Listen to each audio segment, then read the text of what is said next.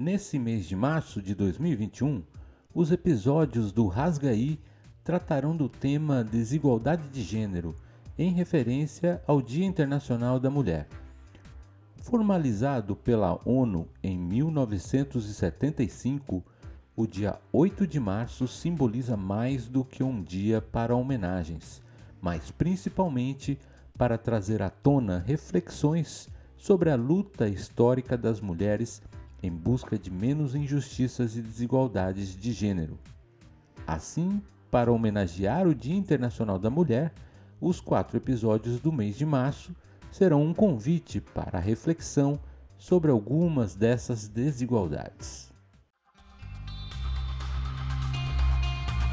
O Rasgaí é o podcast do programa de pós-graduação em demografia da UFRN. Aqui falamos sobre demografia estudos de população e ciência em geral. Rasga aí.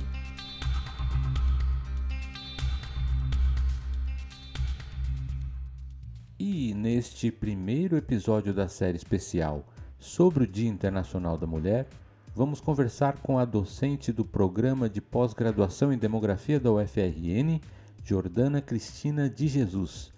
Jordana é atuária e demógrafa e suas pesquisas recentes têm se concentrado em um aspecto da desigualdade de gênero que é pouco visível, mas que no contexto da pandemia da Covid-19, sobretudo no seu início, acabou sendo mais visibilizado.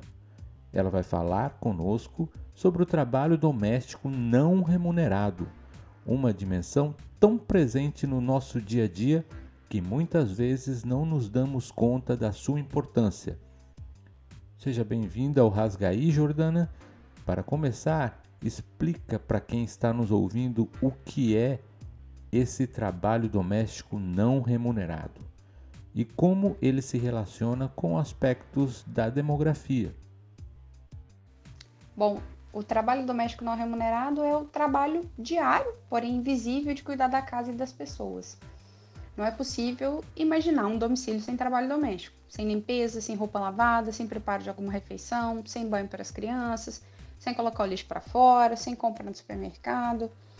Nós podemos entender então que o trabalho doméstico ele acontece diariamente nos lares e às vezes nós não nos damos conta da importância desse trabalho. A imensa quantidade de trabalho doméstico não remunerada realizado pelas mulheres nos domicílios é o que mantém o mundo em movimento, é o que possibilita que a gente desenvolva todas as outras esferas da nossa vida.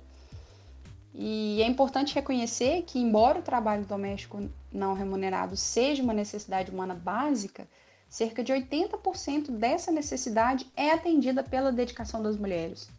Então, olhar para o trabalho doméstico e a forma como ele é alocado de maneira tão distinta entre mulheres e homens é condição crucial para nós entendermos as condições de desigualdade de gênero, desigualdade racial e outras formas de desigualdade na nossa sociedade. E como ele se relaciona com a demografia? Bom, primeiro nós precisamos reconhecer que o trabalho doméstico é feito diariamente porque nós dependemos dele o tempo todo, né, da nossa vida. E essa dependência ela ocorre do, do primeiro ao último dia de vida e essa dependência, essa demanda, ela está intimamente ligada à idade. Existem dois momentos em que ela é mais pronunciada, que é o início e o final do ciclo de vida. Né? Então, quando nós somos crianças e quando nós formos idosos, são os momentos em que a gente vai demandar mais cuidado. E as transferências intergeracionais, ou seja, a doação de trabalho doméstico das pessoas adultas para idosos e crianças, é o que possibilita que essas demandas nesses períodos de dependência sejam atendidas. E o que a gente sabe é que o Brasil está passando por uma transformação na sua estrutura etária, passando de uma população jovem para uma população envelhecida, como decorrência da, da, do processo de transição demográfica. Então, essa é uma preocupação que nós temos. Né? E de modo mais específico, a gente também pode reconhecer que a fecundidade é uma componente da dinâmica demográfica que ela está intimamente ligada ao trabalho doméstico. Primeiro, porque o nascimento dos filhos implica em demandas por cuidados nos domicílios. Nós temos pesquisa é, considerando dados de 22 países que demonstram que 90% do consumo de crianças no primeiro ano de vida é de cuidados não remunerados, é de trabalho doméstico não remunerado.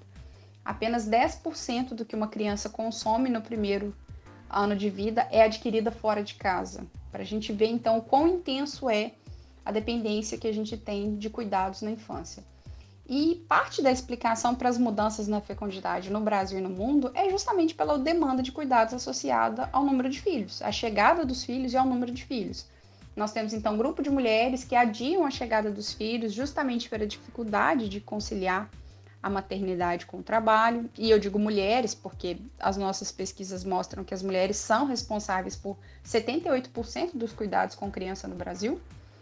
E a divisão desigual das atividades domésticas, ela também está associada a baixíssimas taxas de fecundidade em alguns países. Então, mulheres que decidem não ter filhos ou ter menos filhos por não contarem com apoio de divisão dessa demanda, dessa tarefa em casa e nem com apoio de políticas públicas voltadas para isso. E por que essa divisão é tão desigual? Quais as implicações dessa desigualdade?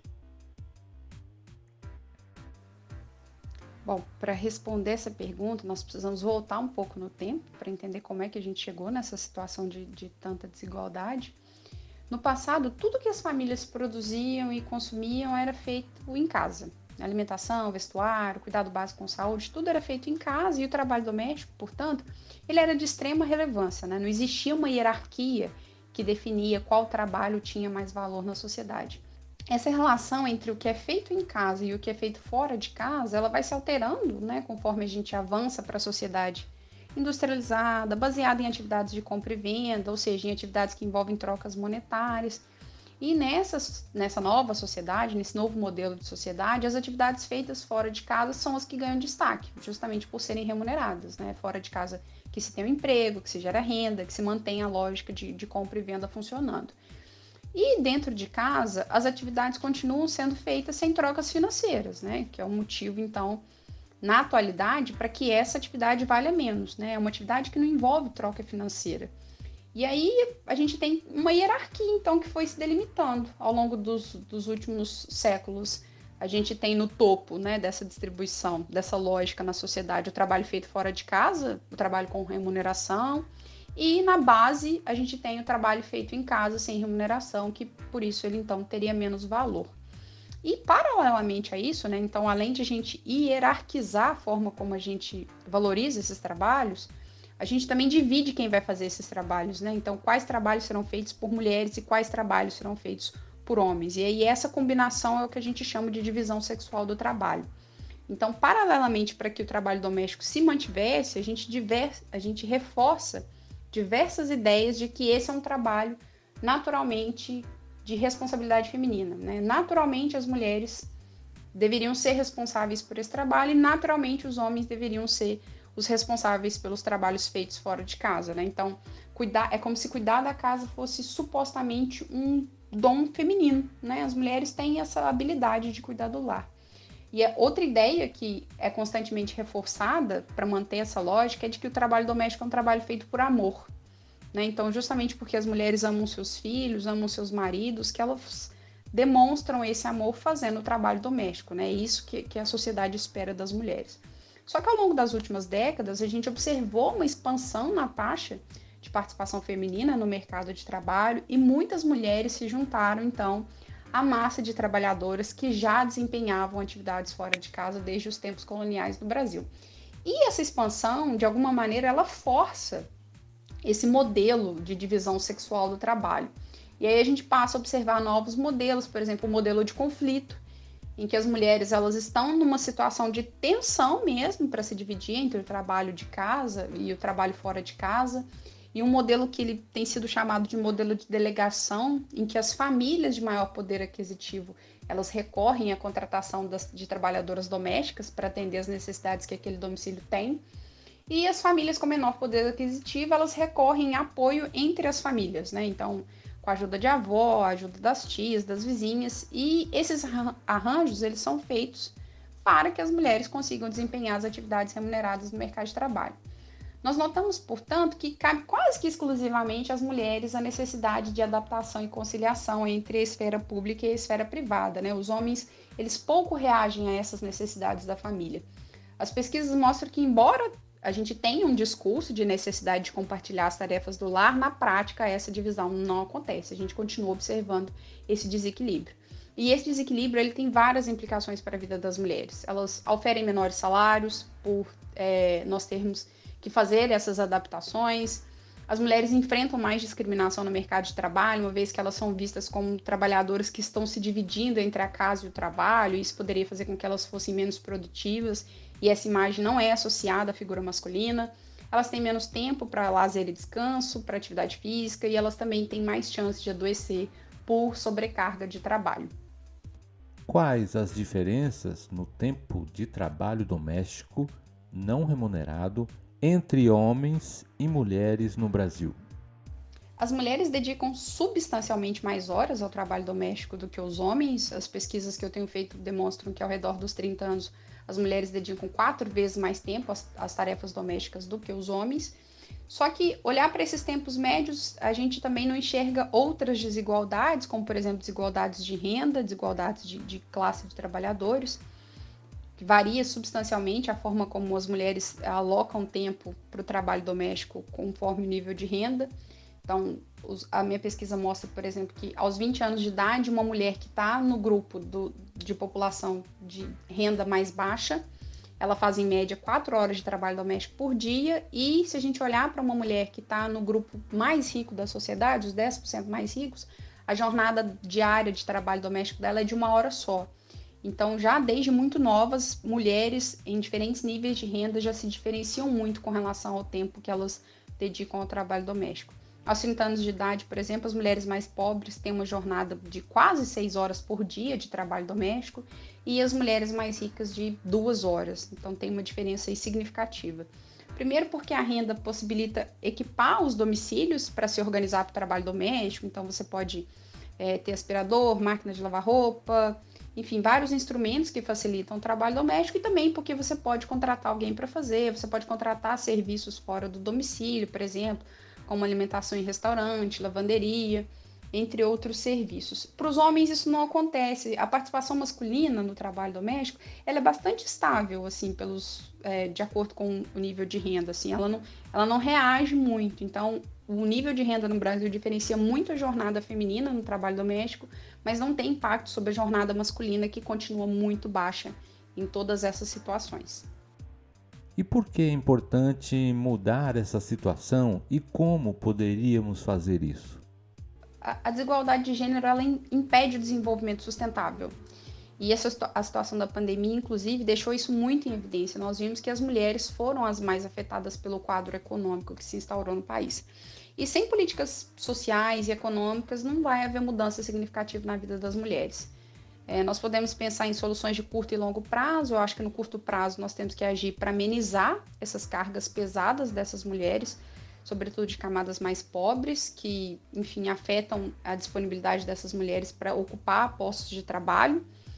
É, eu acho então que a primeira coisa que a gente deve fazer é se preocupar de fato com as políticas de transferência de renda, que é o, que é o imediato, que é, é garantir uma sobrevivência mínima, considerando o estado grave que a gente tem na pandemia.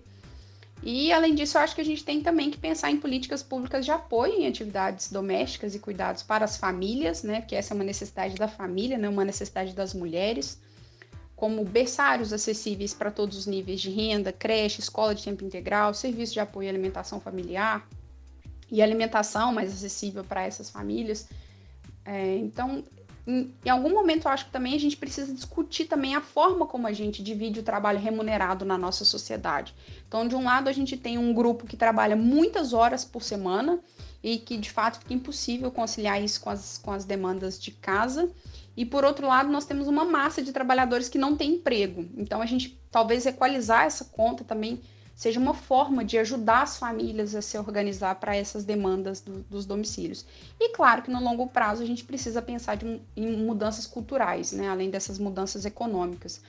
Nós precisamos do envolvimento de todas as instituições para promover essas mudanças. A gente precisa, então, alinhar essa ideia de, de como nós vamos criar meninos e meninas, né? A gente tem várias esferas envolvidas nisso a gente tem a família, a escola, a igreja, a comunidade, a mídia, o mercado de trabalho, o Estado, todo mundo tem que estar alinhado se a gente então quer caminhar para uma sociedade mais igualitária. E essa não pode ser uma luta então que cada mulher vai lutar sozinha. É preciso desconstruir esses papéis tradicionais de gênero de forma a criarmos menos diferenciação em aspectos tão fundamentais da vida, como o trabalho doméstico não remunerado, né? Ele é muito fundamental para uh, ser tão desigual. Excelente, Jordana. Muito obrigado pela sua participação no nosso primeiro episódio especial do Rasgaí, dedicado ao Dia Internacional da Mulher. É fundamental entender que a desigualdade de gênero é tão naturalizada na nossa vida que ela está presente dentro das nossas casas e na maioria das vezes nem percebemos. Fica então a reflexão como estamos dividindo o trabalho doméstico não remunerado na nossa casa e como estamos reproduzindo ou não essas desigualdades para a geração dos nossos filhos. Refletir sobre isso, com certeza, já é um pequeno passo para que algumas mudanças brotem no nosso dia a dia. É isso, ficamos por aqui e já adiantamos o convite para que você fique ligado no nosso próximo episódio, continuando a série especial sobre o Dia Internacional da Mulher. Semana que vem, na próxima quinta-feira, o episódio vai tratar de um tema complementar ao dessa semana se o cuidado doméstico é visto como uma atividade feminina na nossa sociedade, é claro que ela também se reproduz quando o assunto é o trabalho doméstico remunerado. Vamos falar sobre isso. Um grande abraço e até a semana que vem.